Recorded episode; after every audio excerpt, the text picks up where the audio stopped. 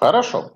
Давайте тогда пробежимся по тем вопросам, которые есть у меня и которые к нам уже приходят в ленту, и надеюсь, что еще будут приходить. Сразу отвечая про будет ли доступна запись вебинара. Конечно же, запись вебинара будет доступна, э, начиная с завтрашнего дня на YouTube-канале Сибанда она будет доступна, так что да, подключайтесь, ее там можете посмотреть, если по каким-то причинам э, кто-то не посмотрит наш вебинар. А, Алексей, тогда отключи, пожалуйста, сейчас э, вот э, экран. Да. Так, ну вот давайте, наверное, немножко начнем как бы про рынок, про позиции вашей компании на рынке, ну и потом уже чуть-чуть про как бы сам займ, ну, хотя не чуть-чуть, достаточно подробно.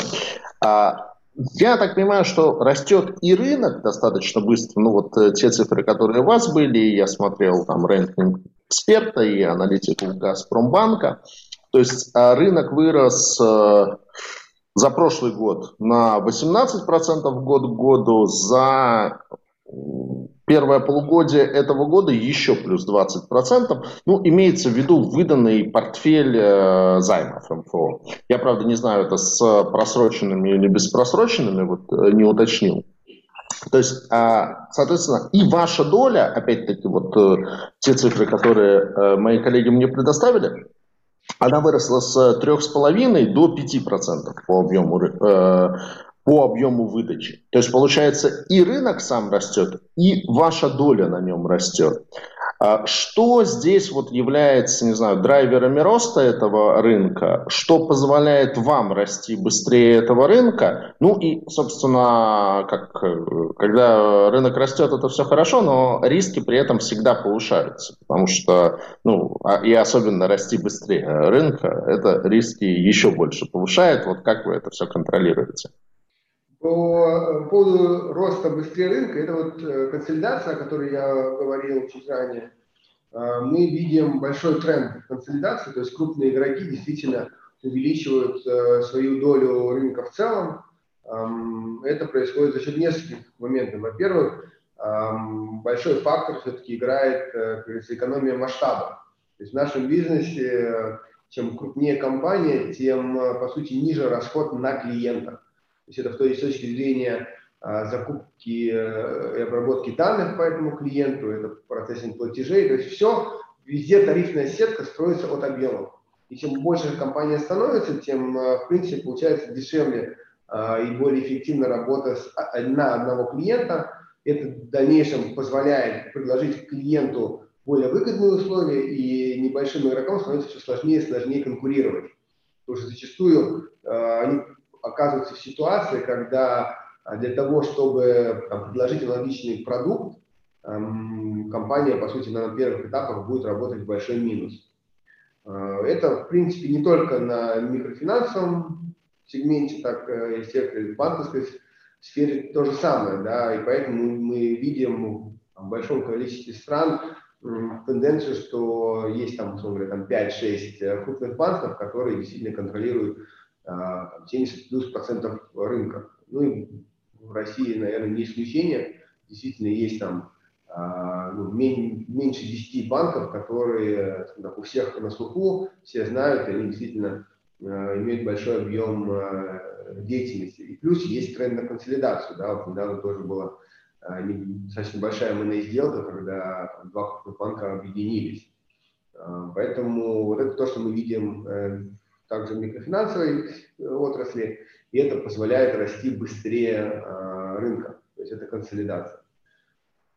Вот, про, по поводу рисков, эм, ну, попробую не согласиться. Эм, то есть не всегда э, такой рост э, сопряжен с э, увеличением рисков.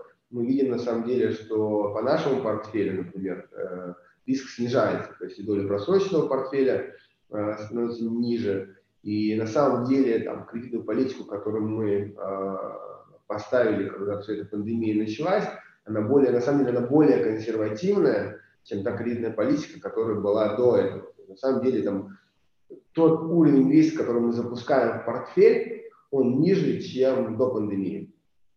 Поэтому я считаю, что в целом риск на балансе снизился за последние два года, ну, по крайней мере, в нашей компании.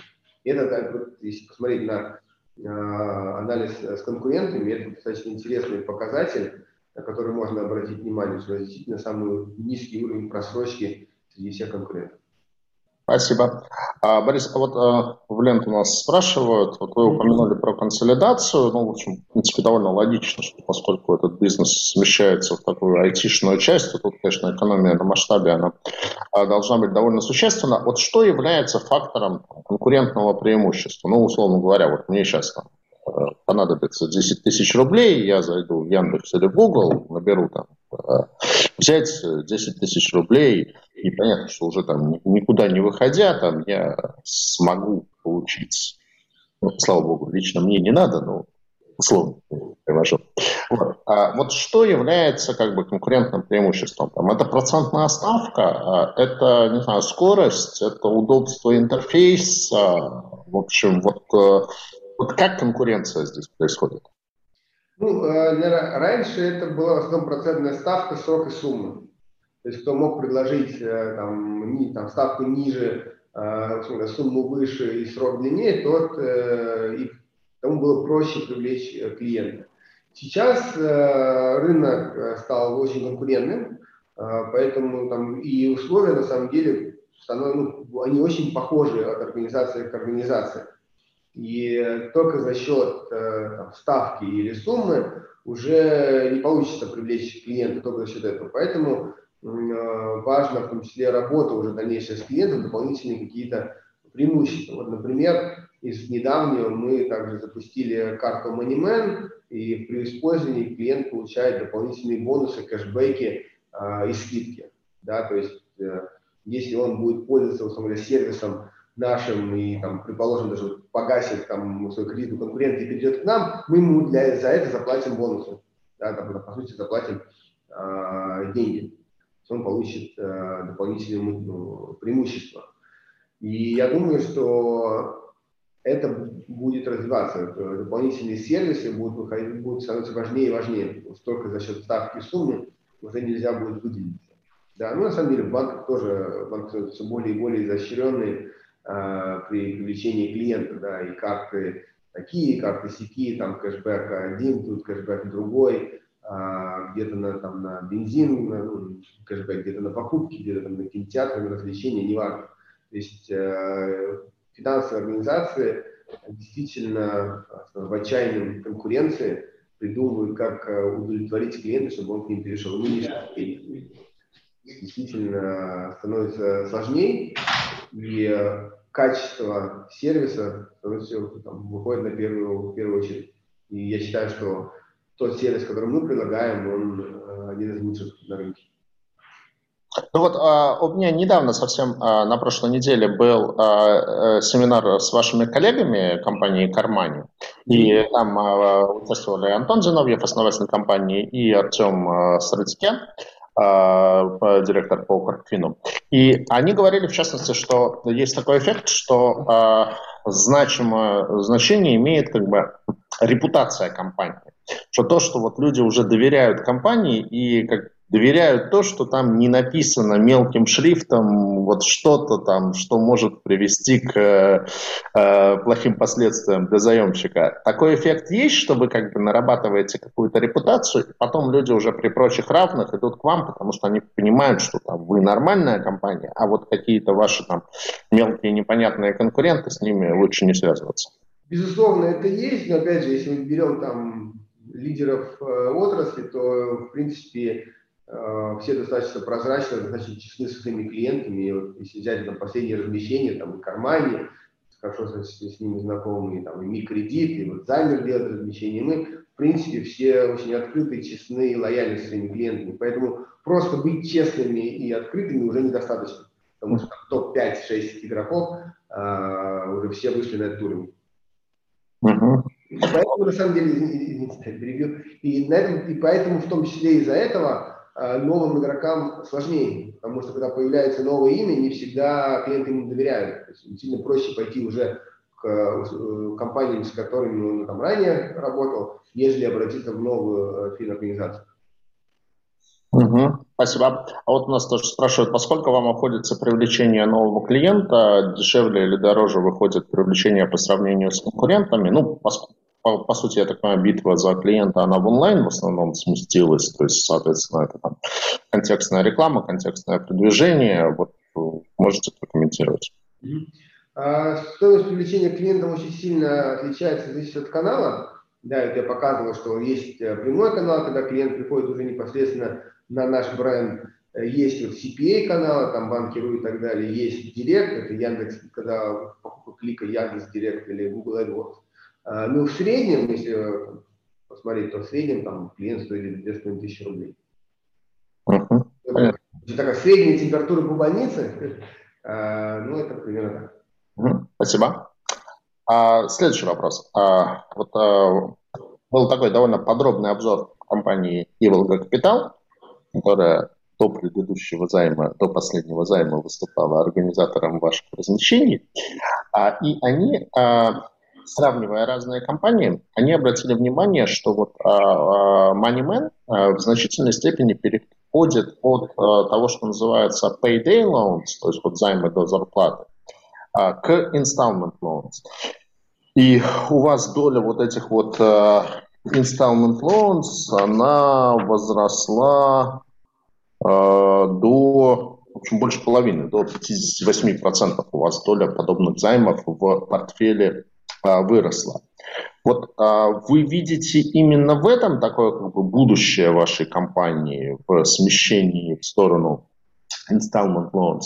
Ну и, наверное, как бы связанный с этим вопрос, э, вот опять-таки возвращаясь к Кармане, с которой беседовали на прошлой неделе, там чисто installment loans и там залоговый installment loans под залог автомобиля. То есть, в принципе, очень понятная такая, как бы, вот, вот очень четенькая в этом плане бизнес-модель. То есть у вас installment loans, они э, получаются беззалоговые, или вы тоже смещаетесь в сторону залоговых э, лонсов и э, тем самым, там, не знаю, становитесь ближайшим конкурентом в кармане? Ну, мы пока продолжаем фокусироваться на беззалоговом кредитовании в рамках э, компании MoneyMan. И вот развитие вот installment loans, это, скажем, так, развитие вместе с нашей клиентской базой. Э, потому что наша задача максимизировать э, нашу полезность для клиента. Да, мы не идем в залоговые кредиты, да, там, в том числе там, залог автомобиля для этого клиента, но мы бы хотели решать его там, финансовые задачи э, не только кредитами на один месяц, да, но также иметь возможность предложить 2, 3, 4, 5 месяцев и так далее. То есть это как развитие компании совместно с, с клиентской базой. И по мере увеличения э, клиентской базы, я думаю, наш продукт тоже будет немного преобразовываться. Но в рамках Moneyman мы не планируем идти в залоговое кредитование, не планируем идти там, в кредитование под залог автомобиля. То есть я думаю, это останется все равно в пределах, условно говоря, одного года э, кредита и без залога. То есть тут на самом деле, наверное, некое пересечение, опять же, э, небольшое, скорее не с, не с кармани, а вот там с, с коллегами по цеху, там из микрокредита и так далее. С точки зрения залогового кредитования у нас под это есть отдельный проект онлайн-ипотека, опять же, там залог недвижимости. Угу. Спасибо. А вообще вот, ну, кого вы, в принципе, из, ну, понятно, что не будем брать там всю вселенную, там, включая маленькие компании, вот из, там, не знаю, топ-10 э, игроков рынка, кого вы считаете там ближайшими конкурентами, ну, компаниями там с наиболее похожей на вас э, бизнес-моделью? Если посмотреть как раз на бизнес-монумент, то, наверное, самый прямой конкурент – это э, наши коллеги из Займера. И они в том числе также присутствуют на облигационном рынке. И вот они, наверное, в России наш самый прямой конкурент. Спасибо. А, большая часть, понятно, что вот ваши услуги это прежде всего а, направлено на а, населения, на э, частных заемщиков, но есть и доля как бы бизнес-финансирования, вот э, финансирование предпринимательства, насколько у вас в компании этот сегмент представлен, насколько он там, не знаю, растет или наоборот э, не является приоритетным? Э, это очень интересный сегмент э, кредитования малого и среднего бизнеса. Он активно развивается в, нашей, в рамках нашей группы. В России э, это как раз вот кредитование под залог недвижимости, это может быть в том числе на предпринимательские цели. В Казахстане это проект Солва, это беззалоговое кредитование малого и среднего бизнеса, там кредиты до 5 лет. А, то есть, соответственно, мы закрываем и от э, краткосрочной потребности на, на оборотку, да, допустим, на закупки, и в том числе на более длительные э, проекты, э, в том в, агросекторе, да, там, по сути, за счет наших э, займов можно покрыть там цикл э, более длительных инвестиций 3-4 года. Угу. А риски вот этого сегмента, как они, на ваш взгляд, выше, ниже, чем риски выдачи займов частным лицам? Но мы видим, что сегмент малого и среднего бизнеса показывает просрочку даже ниже, чем физлица. А, ставки, ставки у них ниже, получается, в том числе за счет этого и риски ниже. А, очень, как бы, ну, и поэтому очень интересный сегмент получается. С одной стороны, а, зачастую он недообслужен банками, потому что как бы не является ни розницей, ни крупными корпоратами, такой как немного как сирота в итоге mm-hmm. финансирования. Корпора, там, корпоративному блоку это неинтересно, уже не работают большими чеками. Опять же, с одной стороны, с другой стороны, не отдают это в родину, потому что, ну, это же ну, там, вроде частный, вроде же бизнес, вроде тоже корпораты, хоть и, хоть и небольшие. А, вот. И поэтому для нас это отличная возможность привлекать э, клиентов с очень высоким качеством.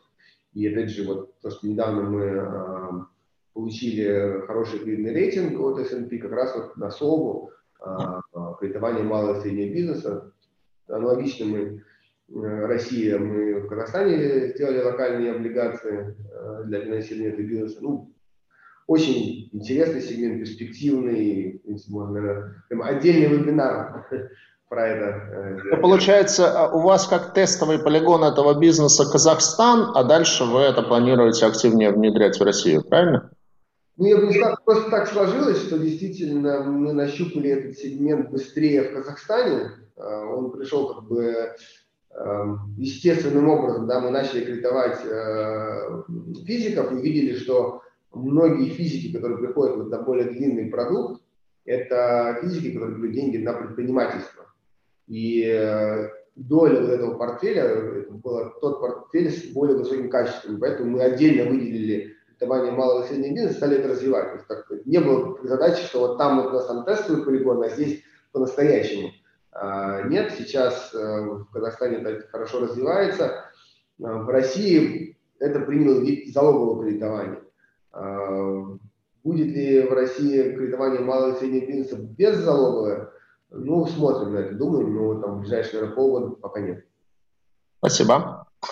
Возвращаясь к уже упомянутому обзору Evil Capital, они отмечают, что если сравнивать ваш портфель первое полугодие 2021 года и 2020 год, то ваш совокупный портфель, э, он э, уменьшился.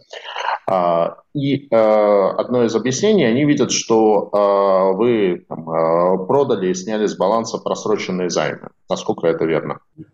Абсолютно верно. Эм, просто, вот, допустим, в том же рейтинге эксперт есть показатель общий гросс портфель, который включает в себя и, и прозрачный портфель. Да. Немного искажает на самом деле картину, потому что может быть огромный там, хвост и огромный э, портфель э, просроченный лежать на балансе, по которому э, там, остатки сборов очень низкие.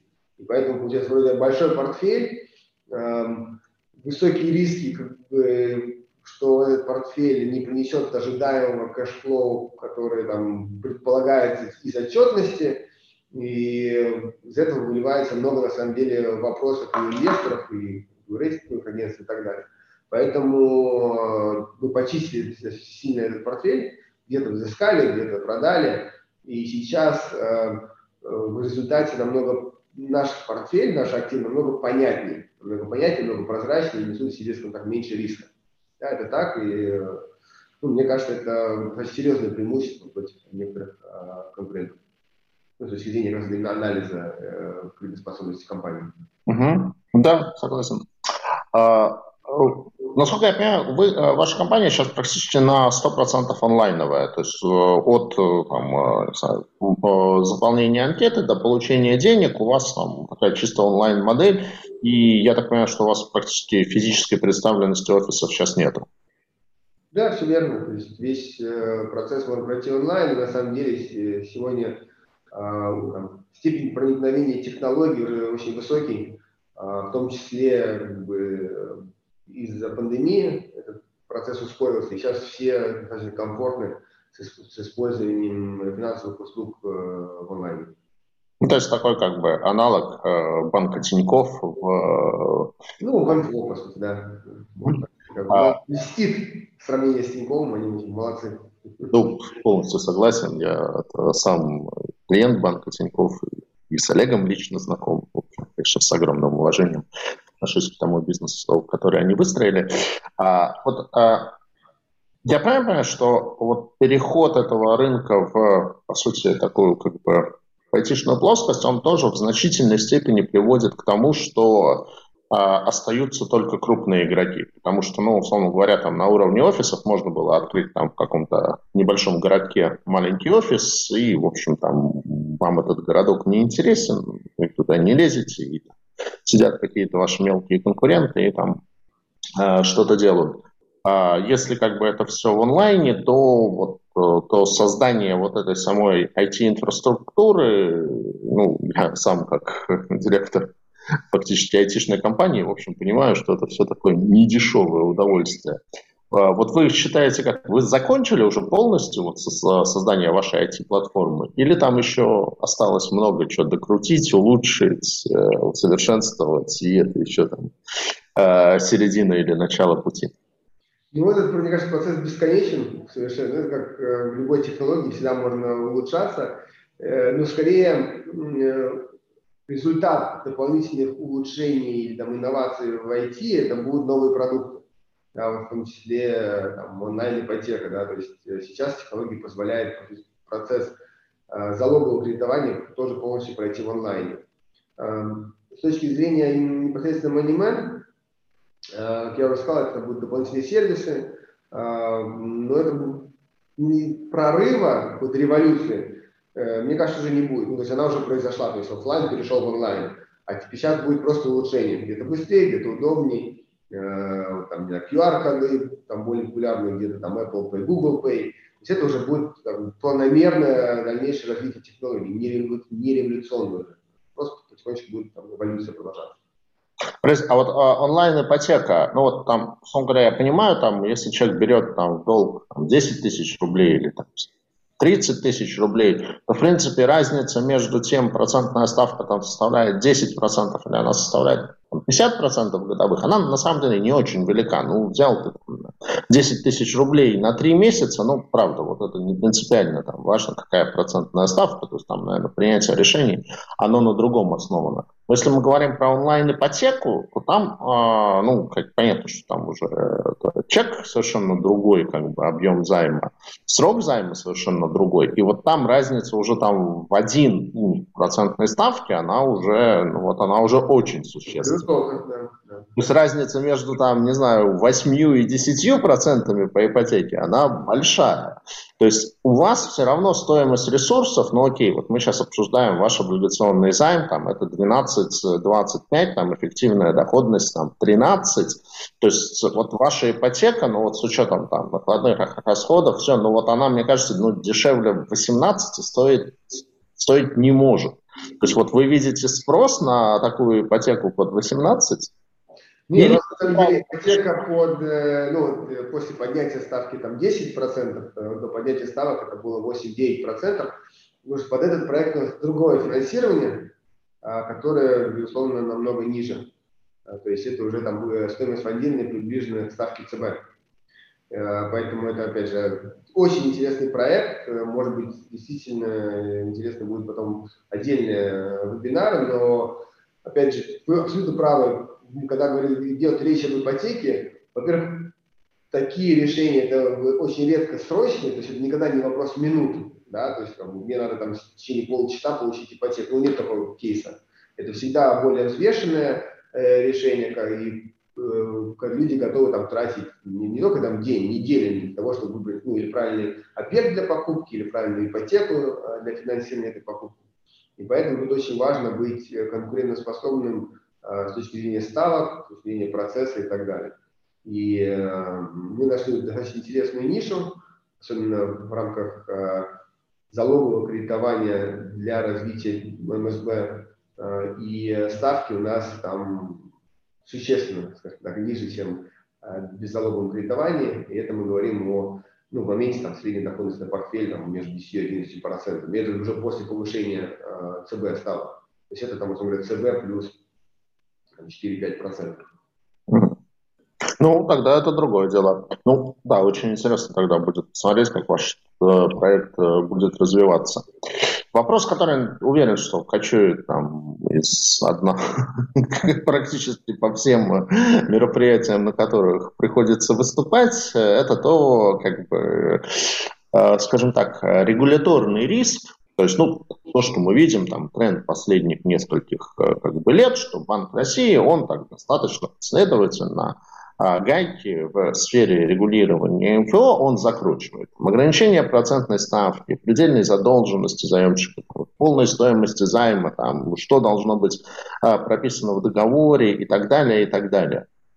А, и, соответственно, вот, э, ну, как я считаю, почему там до сих пор мы имеем, что а, стоимость заимствований, ну, МФО там, являются там, практически авангардом российского рынка ВДО с точки зрения как бы, процентных ставок. А, ну, даже вот если на вашу компанию посмотреть, там рейтинг Triple B, и мы обсуждаем 13-ю доходность. Ну, вот я на скидку не назову больше ни одной компании с таким сочетанием а, рейтинга и доходности. А, и одно из объяснений то, что инвесторы видят все-таки достаточно высоким этот регуляторный риск, что, ну, там, не знаю, вряд ли это будет прямо уж каким-то злым умыслом и желанием ЦБ этот сектор убить. Ну, условно говоря, там, не знаю, там, перегнуть что-то с регулированием и там рентабельность, и вот вы вдруг как, понимаете, что ну все, вот, вот арифметика не сходится. Вот, и там, соответственно, компании начинают сыпаться, дефолтить и так далее. А, вот как, бы, как вы этот риск оцениваете? Если у вас, не знаю, какой-то план Б, как вы в этом случае будете действовать, если вот будет какой-то прямо очень негативный сценарий в плане э, регулирования бизнеса НФО. Да, давайте разобьем этот э, несколько вопросов. Первый – это в целом регулирование. Мне кажется, все-таки основное инновации и, и регулирование все-таки закончились. Да, понятно, что будет где-то там улучшение, ну, улучшение с точки зрения требований, да, больше требований к регулированию, где-то будет там подправлять, может быть, обязательный аудит, более частая эм, отчетность, может немного увеличить э, минимальный капитал, но каких-то уже там, существенных, судьбоносных изменений э, мы не ожидаем. А, в том числе, вот хотелось бы заметить, например, сейчас были э, выборы, и если вы помните, там ранее, там, в предвыборном цикле зачастую как раз вот э, несли МФО и говорят, мы сейчас зарегулируем и всю ситуацию исправим. Ну, как, потому что регулирование – это же реакция в том числе и там, на политические какие-то, политический шум. Вот. Сейчас э, э, все-таки есть некий баланс между э, там, желанием рынка и желанием регулятора, и вот, э, вопрос регулирования так остро не стоит. Да, вот, как показывает опять же, вот, недавняя практика, да, вот, не было никого там сильно, сильно регулировать. А, мне кажется, все-таки а, качество игроков на рынке сильно улучшилось за последние несколько лет. И прозрачность, и там работа с клиентами, качество работы с клиентами, в результате меньше жалоб стало на, ну, в целом на компании. И когда, условно говоря, все хорошо, и все довольны, и, и и клиенты довольны э, сервисом, э, и то зачем регулировать дальше? То есть все довольны, найден баланс, э, клиент получает хороший продукт, скажем так, без сюрпризов, без скрытых там, комиссий, без скрытых там, процентов, уровень начисления процентов ограничен, поэтому даже если что-то происходит у клиента, он, условно, не попадает в долговую яму, с ним пытаются работать в очень так, клиентоориентированном подходе, и ну, все довольны, то есть зачем что-то менять. То есть, мне кажется, все-таки основные изменения в регулировании закончились, и регуляторный риск, он всегда, конечно, будет присутствовать, но он там, несущественный. Это первое. Второе, давайте, вот, мне кажется, действительно интересный момент, как бы худший сценарий, что произойдет, если. И э, да, допустим, там, по нашему мнению, это вероятность невысокая, но, предположим, вот, там, что-то меняется, и, и, и ребята говорят, все, там, я не хочу, чтобы там МФО существовало, давайте там закругляйтесь, и, как бы, и теперь только банки могут э, кредитовать. А у нас есть некий опыт э, сворачивания бизнеса, ну, в свое время работали в том числе в Грузии, и там э, регулятор, э, скажем так, принял немножко другую позицию, и действительно рентабельность бизнеса оказалась неинтересной э, с теми э, условиями, которые поставил регулятор. Как бы мы закрыли этот бизнес, вернули, скажем так, всем инвесторам деньги, ну и разошлись. На самом деле, опять же, этот показатель собственных средств – это важный индикатор.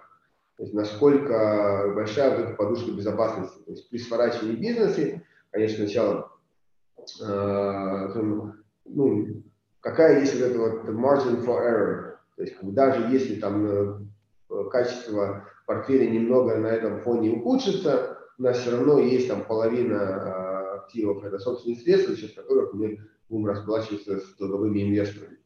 Поэтому если мы говорим про наихудший сценарий, бизнес, условно говоря, останавливается, мы значит, потихонечку погашаем, работаем с портфелем, и весь этот cash flow направляем на погашение долговых э, кредитов, долгов. Вот это, наверное, худший э, вариант, худший сценарий. И теперь, вот, если позволите, вот несколько слов про рынок ВДО и процентные ставки. Э, на рынке ВДО. То есть действительно я согласен, что сейчас есть вот рынок ВДО, и его зачастую э, смотрят как вот что-то одно. Вот есть ВДО с высоким риском, и э, нету индивидуального подхода к оценке риска. Да, и мы видим, что, например, да, вот сейчас есть Микрити, Займер, на самом деле и мы, э, в кармане выходит, выходит, ну, сейчас тоже размещается.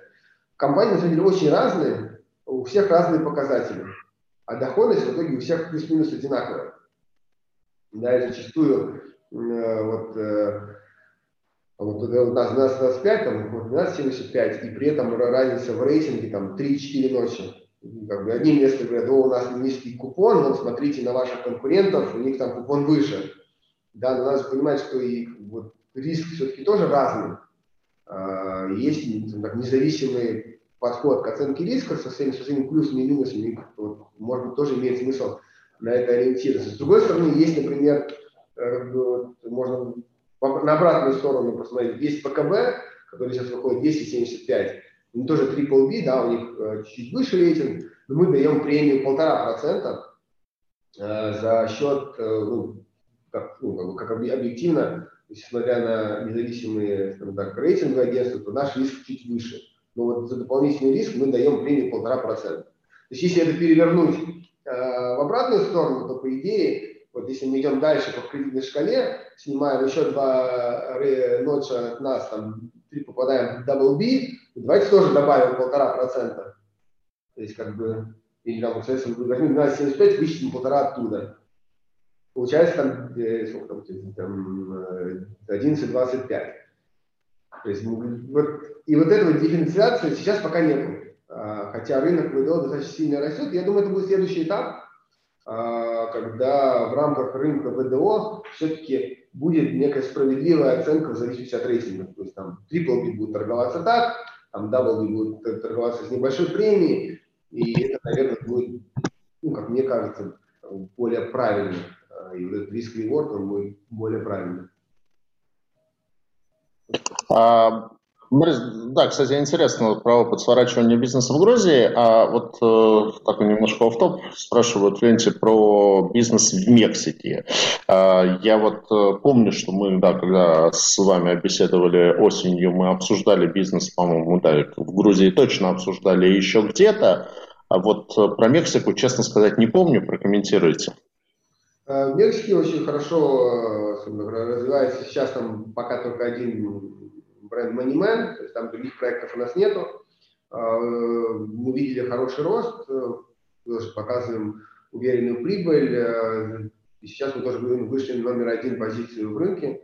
То есть мы в Мексике, условно говоря, получилось. Все идет отлично. Мы уже привлекаем финансирование уже непосредственно операционной компании в Мексике. Сейчас там объем ежемесячной выдачи, я скажу, это будет где-то 12-13 миллионов долларов в эквиваленте. А в, какие, в какие-то страны еще, где-то вы еще присутствуете или планируете выходить? В Испании э, активно развиваемся. Вот сейчас, вот если смотреть основные рынки для нас Испания и Мексика, ну, если мы на западную часть этого мира, и э, мы в дальнейшем, ну, опять же, не, не ближайшие полгода, скажем, на горизонте трех лет, мы бы хотели увеличить наше присутствие в Южной Европе в целом, то есть там интересные действительно есть возможности и в Португалии, и в Италии, и в присутствии э, в Америках тоже, да, там, если смотреть, там, Мексика, Колумбия, испаноговорящие штаты, тоже интересный клиентский сегмент, да, люди, которые эмигрировали в свое время из э, Латинской Америки в, в Северную Америку, интересный, интересный сегмент э, для нас будет. А позиции регуляторов вот в этих странах, они позволяют э, такой трансграничной экспансии? Потому что вот, ну, если, например, брать банковский сектор классический, то там это практически нереально, потому что, ну вот, условно говоря, там ни, ни в одной стране, ну, там, за редчайшим исключением, вот так, чтобы там, не знаю, российские бенефициары могли купить или открыть банк, ну, это что-то из области фантастики. А вот в а, МФОшной отрасли регулирование позволяет это? Ну, если мы смотрим на МФО, то все равно в каждой стране должно быть отдельное юрлицо и отдельное регулирование. А когда мы говорим, допустим, про а, работу а, с, с мигрантами, то это действительно непростой вопрос, и э, зависит там, в той стране, где находится заемщик, там требования разные. Но, но в целом работа там, и кредитование э, мигрантов, она возможна. Да, вопрос просто правильной проработки юридических вопросов. Про покупку, вот выглядит, что там, из России кто-то придет где-то попробует купить банк, действительно, там, ну, скорее всего, там, с первого раза мы точно откажем. Э, и в Европе, и скажем так, в Штатах, э, в Латинской Америке э, все тоже непросто. И только за счет того, что мы уже там работаем в регионе много лет, ну как много, в Европе там 6 лет, в Латинской Америке это 4 года, и наше общение, регулярное общение с регулятором дает им комфорт, как бы, кто мы, что мы, и в чем наша бизнес-модель. И мы планируем наращивать наше присутствие от года в год. Поэтому это тоже не, ну, не произойдет, как говорится, overnight, это не за день произойдет. Там, это еще там, 3-5 лет э, работы, развития, там, 10 лет. У нас там достаточно долгая э, там, стратегия на 10, на 10 лет вперед. То есть там планируем э, активно развиваться. Спасибо. Ну вот а, возвращаясь к тому, о чем мы сейчас говорили по поводу а, вообще рын, рынка ВДО и, я не знаю, как бы представленности финансовых компаний на этом рынке, вот тоже хотел бы тогда показать, как это выглядит на нашем сайте. А, мы недавно как раз сделали, кстати, очень удобную вещь. Вот у нас теперь отрасли можно выбрать. Э, раньше у нас было, что а, отрасль была банки и финансовые институты, а сейчас у нас а МФО выделены в отдельную отрасль микрофинансирования, поэтому очень легко отфильтровать э, компании микрофинансовой отрасли. И вот, собственно, мы видим эту э, карту рынка, и действительно получается, что ну вот особенно на дальнем конце дюрации, там от полутора лет, все это в довольно узком диапазоне, там 13-14%, то есть да, там разница небольшая есть в пределах 100 базисных пунктов, но с учетом того, что там разница в рейтингах 2, э, 3, а то и 4 ночи, то есть действительно получается, что вот я с Борисом согласен, что рынок в каком-то смысле вот вот есть понятие МФО, вот как бы такой ярлык МФО приклеиваются, и дальше на рейтинг уже смотрят в меньшей степени. Вот. Но я думаю, что это тоже до поры до времени. Скорее всего, там здесь дифференциация, она тоже будет а, возрастать со временем. А, еще один вопросик, вот опять-таки сошлюсь на а, research от Иволги. А, они отмечают, что, ну, опять-таки, с учетом там, а, того, что Банк России э, закрутил в определенной степени гайки в плане получения процентного дохода, большая часть МФО а, стали активнее наращивать там некий комиссионный, то есть непроцентный доход, продавая некие дополнительные услуги, за которые они получают комиссии. У вас этот тренд тоже есть, но, правда, у вас он, наверное, в наименее значительной степени относительно других компаний, с которыми они сравнивают. То есть у вас это, там, не знаю, выросло с 10 до 11 процентов, а у некоторых из ваших конкурентов это там, а, 30 процентов э, и, и, и более. То есть как вы к этой теме относитесь? И ну, тоже важный вопрос, что, естественно, какие-то подобные доп. услуги, они могут вызывать определенное раздражение и отторжение у пользователей. Ну, на самом деле, я достаточно скептически отношусь к этим доп. услугам. То есть, да, есть э, некие услуги, которые полезны. Э, для, могут быть полезны для клиента, например, там, страхование от потери работы и так далее. То есть, э, которые действительно связаны с обслуживанием этим, этого кредита, который он берет. То есть, если он потеряет работу, там, у него э, там, страховка быстрее или там, произойдет какая-то травма. Есть вот, э, ряд услуг, и то не для всех клиентов. И в этом плане мы максимально открыты и лояльны с клиентами. То есть, в первую очередь, как бы, вот, нету преднажатой кнопки, то есть он действительно осознанно это выбрать если вдруг он там даже по ошибке например, нажал и потом купил эту услугу, позвонил, что мне я что-то передумал, мне она не нужна, мы сразу же возвращаем а, деньги этому клиенту за, за эту услугу. То есть в этом плане мы стараемся быть максимально лояльным, потому что действительно эти доп. услуги вызывают раздражение, и зачастую очень плохо это в итоге заканчивается. Сколько в Европе кейсов, вот этот бандинг, когда добавляются страховки, там такие страховки сети, там, я не знаю, э, медицинскую помощь, там, э, адвокатскую помощь, ну и так далее. Начинает накручивать, навешивать, и э, в итоге все это заканчивается плохо, приходит регулятор и сказать, ладно, верните все эти деньги, что вы накрутили. И, и я бы на самом деле, ну, наверное, ну, посоветовал бы, попросил бы задуматься наших, наших коллег по цеху, чтобы тут не переборщить, потому что в итоге все это может плохо закончиться потому что, ну, зачастую какие-то там на подписку на юридические услуги какие-то, какие подписки на какие-то теледокторы, ну, это чушь полная. Не хочу быть грубым, но то есть если я бы пошел взять, взял бы кредит и понял, что мне там прописали какого-то там теледоктора, который знает, скорее всего, меньше, чем я, и там телеюриста, э, ну, я был бы расстроен. Я думаю, что большинство клиентов, если они действительно увидели, то есть, я думаю, многие просто, наверное, не заметили, что они это купили, а те, которые увидели, что они это купили, э, зачастую могут расстроиться, начать писать жалобу регулятор. Спасибо. А, ну вот, обсудили, что рейтинг, как оказывается, не так уж важен, но тем не менее, э, вам в октябре 2020 года эксперт повысил рейтинг до, с Double B плюс до Triple B минус. Triple B это у нас традиционно как бы граница инвестиционной категории, то есть вы первая единственная компания из э, МФОшного сектора с подобным рейтингом. Вот э, ну, там, естественно, там, агентство эксперт отмечает рейтинг обусловлен высокими конкурентными позициями, высокой рентабельностью, достаточным запасом капитала и ликвидности, а также высоким уровнем управления кредитным риском и адекватной оценкой бизнес-процесса. Интересная формулировка адекватную оценку бизнес-процессов. То есть, а, вот а, на ваш взгляд, а, ну, там, прямой вопрос, с чем связано, что ваш рейтинг существенно там, на, выше, чем рейтинг большинства ваших конкурентов?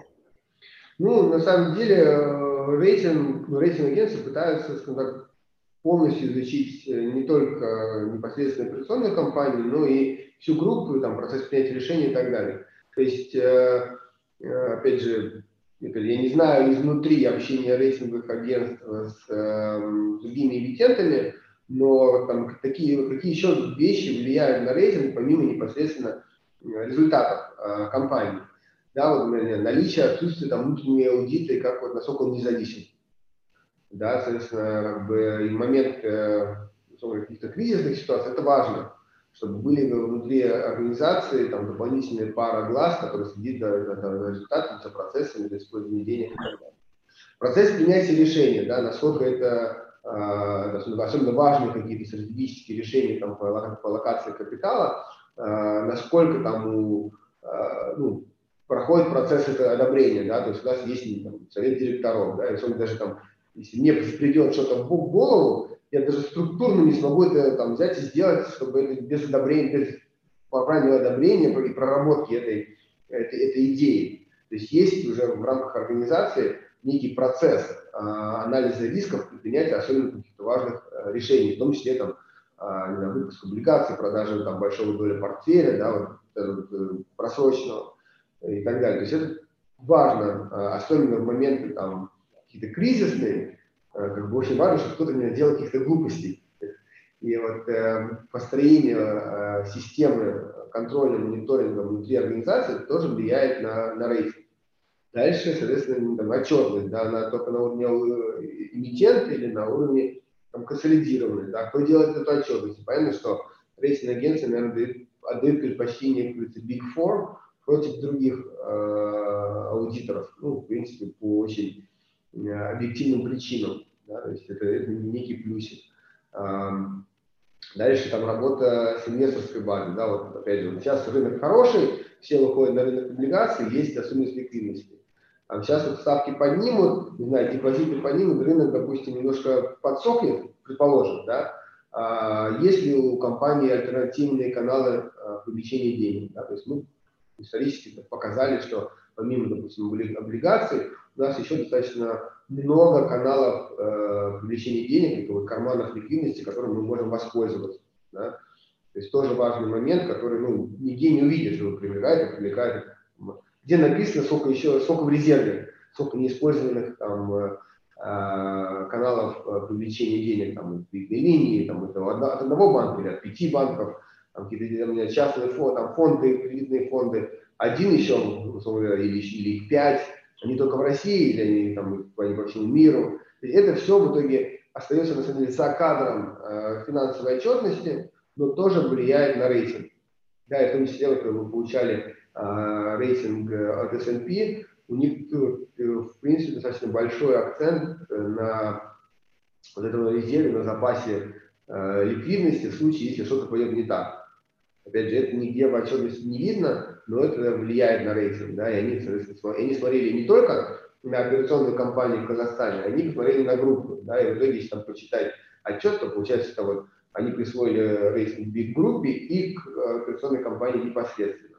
То есть вот эти все вещи а, влияют на рейтинг, если а, у нас рейтинг в итоге выше, а, при том, что, условно, там плюс-минус результаты сопоставимы а, с конкурентами, да, там, ну, у всех достаточно там, ну, нормальный объем капитала, э, у прямых конкурентов наших, да, они работают в плюс, э, по объему сопоставимы, ну, значит, других э, моментах, в других компонентах мы лучше, значит.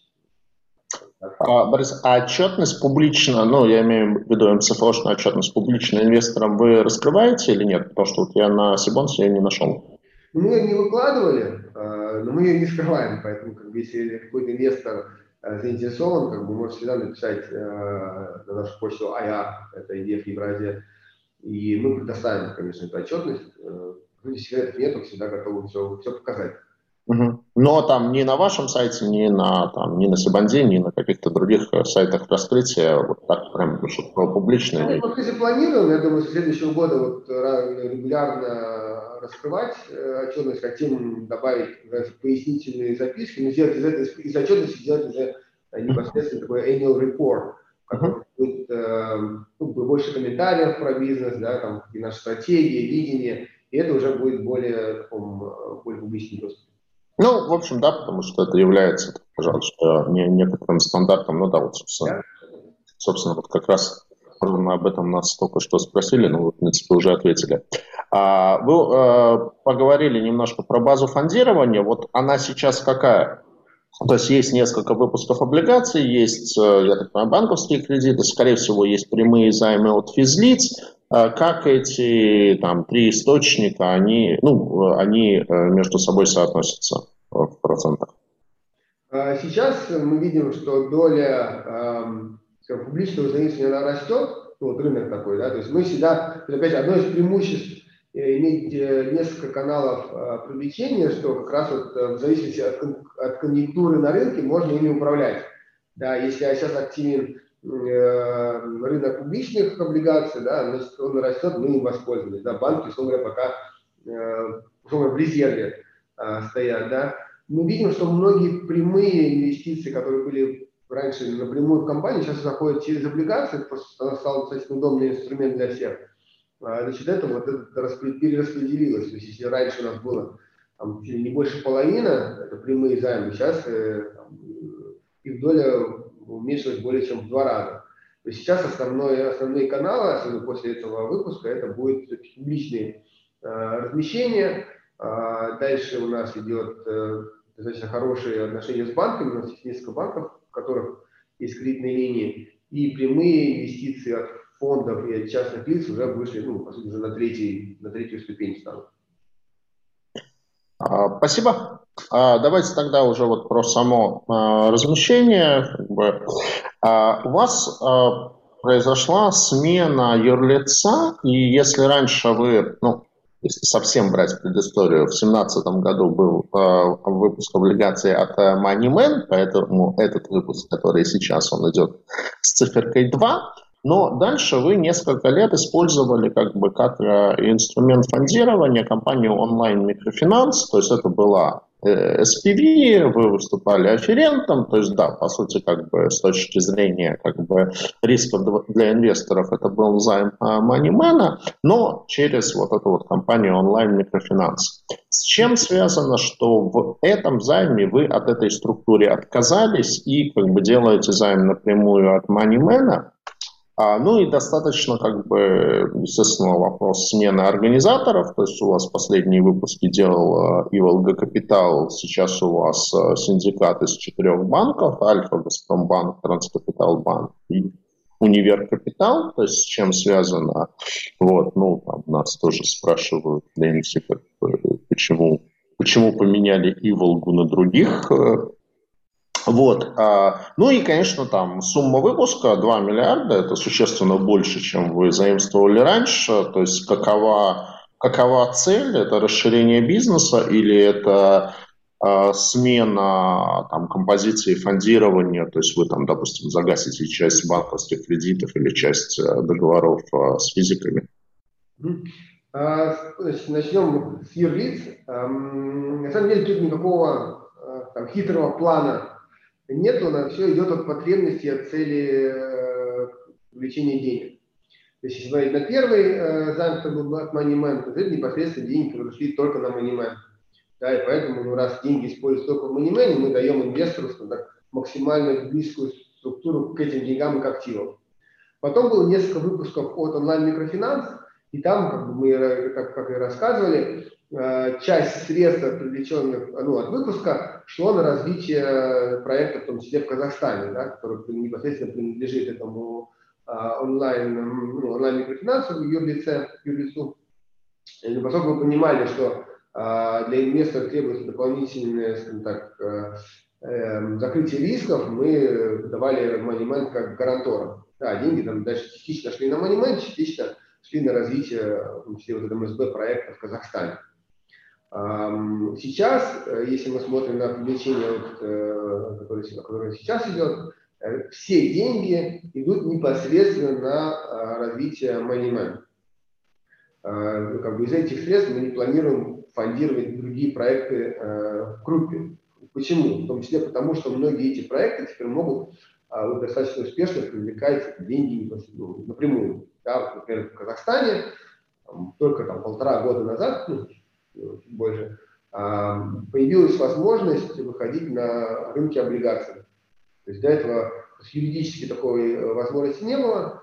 А, появилась теперь компания Solva, привлекает деньги непосредственно в, смысле, э, в Казахстане, и, и нет вот этой необходимости привлекать э, в России частично там, деньги на Маймен, частично на Казахстан.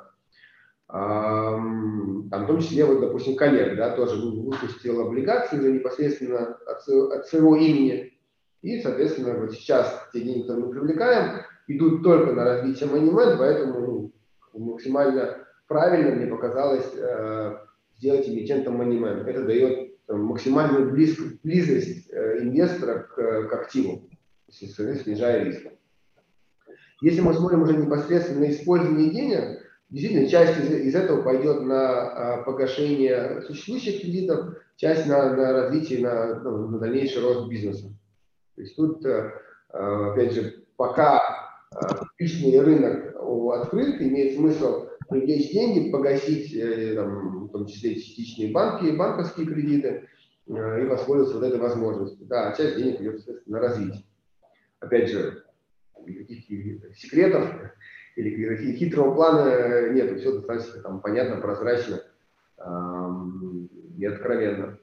По поводу да. Нас вот еще спрашивают, остаются ли все ли планы по займу 800 миллионов э, рублей у ID Collect? Ну, у ID Collect в обращении уже один выпуск есть э, в августе, размещенный на 400 миллионов, но я так понимаю, что есть а, планы еще по одному выпуску.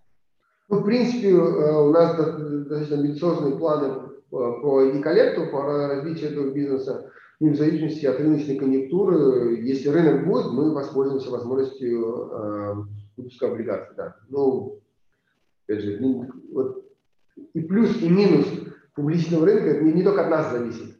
Да, то есть если рынка не будет, ну, значит, будем привлекать других источников. Будет рынок, почему бы не, не воспользоваться. Угу. А, еще такой вопрос, он, может быть, я не знаю, если Алексей Васильев еще с нами, может быть, его бы тоже я включил, а, он и у меня есть, и очень похожий вопрос в ленте задали. А, если сравнивать, вот, ну, на самом деле, лучше тогда это на а, сайте покажу, чтобы как бы лучше пояснить. Расширю экран. Был еще вопрос, который я не ответил по поводу организаторов. А, да. А, соответственно, если посмотреть на, а, ну, на, на, на наше развитие, на развитие рынка ВДО, вначале он, там, он активно растет. И одна из задач этого выпуска, в том числе, привлечь новые, скажем, новых инвесторов в этот пул. Да, для того, чтобы скажем, дотянуться до новой инвесторской базы, э, ну, нам кажется разумным начать работать с более крупными игроками рынка, более там, знаю, там, профессиональными и намного ну, другие просто другая клиентская база с точки зрения э, инвесторов. И одной из задач привлечения этого выпуска это не только привлечь деньги, но и привлечь э, новых инвесторов в целом. Да, все-таки ну, вот именно поэтому э, мы приняли решение работать э, с другими организаторами. И Волга Капитал на вас не обиделась, что вы их не взяли? Надо спросить у них, не знаю, еще не успел сейчас спросить. А, да нет, думаю, все профессионалы, все как, понимают, у Вибок есть своя клиентская база. А, как мне кажется, как раз вот, пока она не слишком дифференцирует риск доходности, потому что вот, все вот, исторически действительно Иван, в том числе, много с нами работал, с нашими а, коллегами по цеху. И в результате все мы в одной корзине. Ну, потому что одна клиентская база, один организатор, и, условно говоря, там, ну, все вместе, наверное, смотрят на один риск. Ну, в итоге мы оказались все там плюс-минус а, в одной доходности. Сейчас все-таки, мне кажется, и рынок МФО, и рынок ВДО а, растет, развивается, и ну, нужен следующий качественный а, шаг вперед. Также был по вопрос по, по объему. Ну и вот зачастую эти инвесторы, нов, ну, новые инвесторы требуют больше ликвидности, большего объема. Посмотрим, как, как э, пойдет. А, вот а, смотрите, да, тогда сейчас. Экран. Так. Это как бы кривая вас и э, Э, онлайн микрофинанс и MoneyMan, и мы как бы видим, что, ну, по сути, вот, э, если сравнивать выпуск онлайн микрофинанс 1 и э, но, новый выпуск, э, то мы видим, что у них там порядка 30, э, то есть дюрация там 2.25, 2.5, ну, довольно идентичная. И при этом мы видим, что там ну, порядка 35 пунктов э, разница по доходности есть. То есть вот э, в связи с этим, ну при том, что как бы, риск вроде как один и тот же, вот, э, то есть э, нас вот тоже спрашивают в ленте, что 12-25, э, ну, очевидно, что будет снижение цены ниже номинала, то есть, э, ну, в общем, как бы зачем покупать э, новый выпуск, если, например, можно купить э, онлайн микрофинанс 1 с практически той же дюрацией и чуть более высокой доходностью. Тут несколько моментов. Если как бы, подойти к этому академично, то все-таки риск выпуска на MoneyMoney чуть ниже, чем на онлайн микрофинансе, потому что есть вот, как, как воронка продаж, также вот есть воронка риска. Чем ближе ты к активу, тем ниже риск.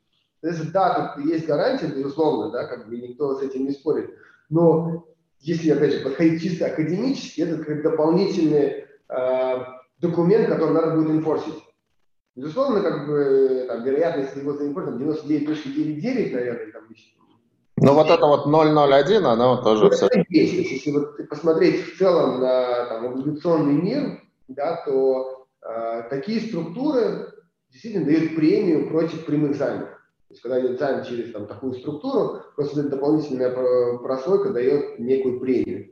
И некоторые инвесторы действительно говорят, там, а я окей, мне вот э, этот дополнительный этап инфорсмента меня не смущает, я лучше буду вкладываться не там, в холдинговую компанию или, или там, выпуск, который будет под гарантию и так далее. То есть тут все-таки наверное, стоит заметить, что вы, прямые выпуски от MoneyMan чуть менее рискованные, как бы, если сугубо академически к этому подойти. А второе, вот, действительно было небольшое снижение цены а, по предыдущему выпуску, который дает а, в итоге чуть выше доходность. А, если интересно, конечно, все, пожалуйста, покупайте, никто не против. Вопрос к э, объему, мне кажется, что ну, не так много можно купить Поэтому по этой цене, э, поэтому если у инвестора, как я уже сказал, задача в том числе дотянуться до более крупных инвесторов, задача разместить крупный чек, но он не сможет его разместить э, в предыдущем выпуске. А, и третий момент, опять же, это, наверное, одна из, в том числе одна из причин, почему, мне кажется, имеет смысл работать с разными организаторами, когда одна клиентская база опять же, зачастую бывает, выходит новый выпуск какой-нибудь, там, предыдущий начинается продаваться, люди просто сразу перекладываются. Э, там, ну, под там, там, новые выпуски, в том числе других эмитентов, э, опять же, ну, рейтинг может быть ниже, опять же, потому что все эти, это одна клиентская база смотрит на все, все инфо как единый риск. То есть тут, э, ну что могу сказать, если комфортно, покупайте предыдущий выпуск, мы не против. Эм, с точки зрения э, риск реворд 12-25 для манимена, мне кажется, это достаточно хорошая доходность на, на данный риск. Да, как я уже сказал, полтора процента премии ПКБ даже, да, там, если смотреть на некоторые другие triple компании, то еще больше. Мне кажется, все-таки э, доходность более чем достаточно. Спасибо большое. А, насколько я вижу, мы на все вопросы ответили. Поэтому хочу сказать большое спасибо за очень четкие и очень вот неуклончивые, а абсолютно четкие ответы на э, все вопросы. Желаю, естественно, удачи в размещении и этом, и, насколько я понимаю, вы всерьез и надолго на облигационном рынке и с Moneyman, и с ID Collect, и с казахстанской компанией, и, возможно, с мексиканской компанией. Почему нет? Если что, мы на испанском можем вебинар провести, и подписчики из Мексики у нас тоже есть. Вот, а поэтому желаю удачи в размещении и до новых встреч в онлайне и в офлайне. Спасибо большое. Приятно. Всего доброго.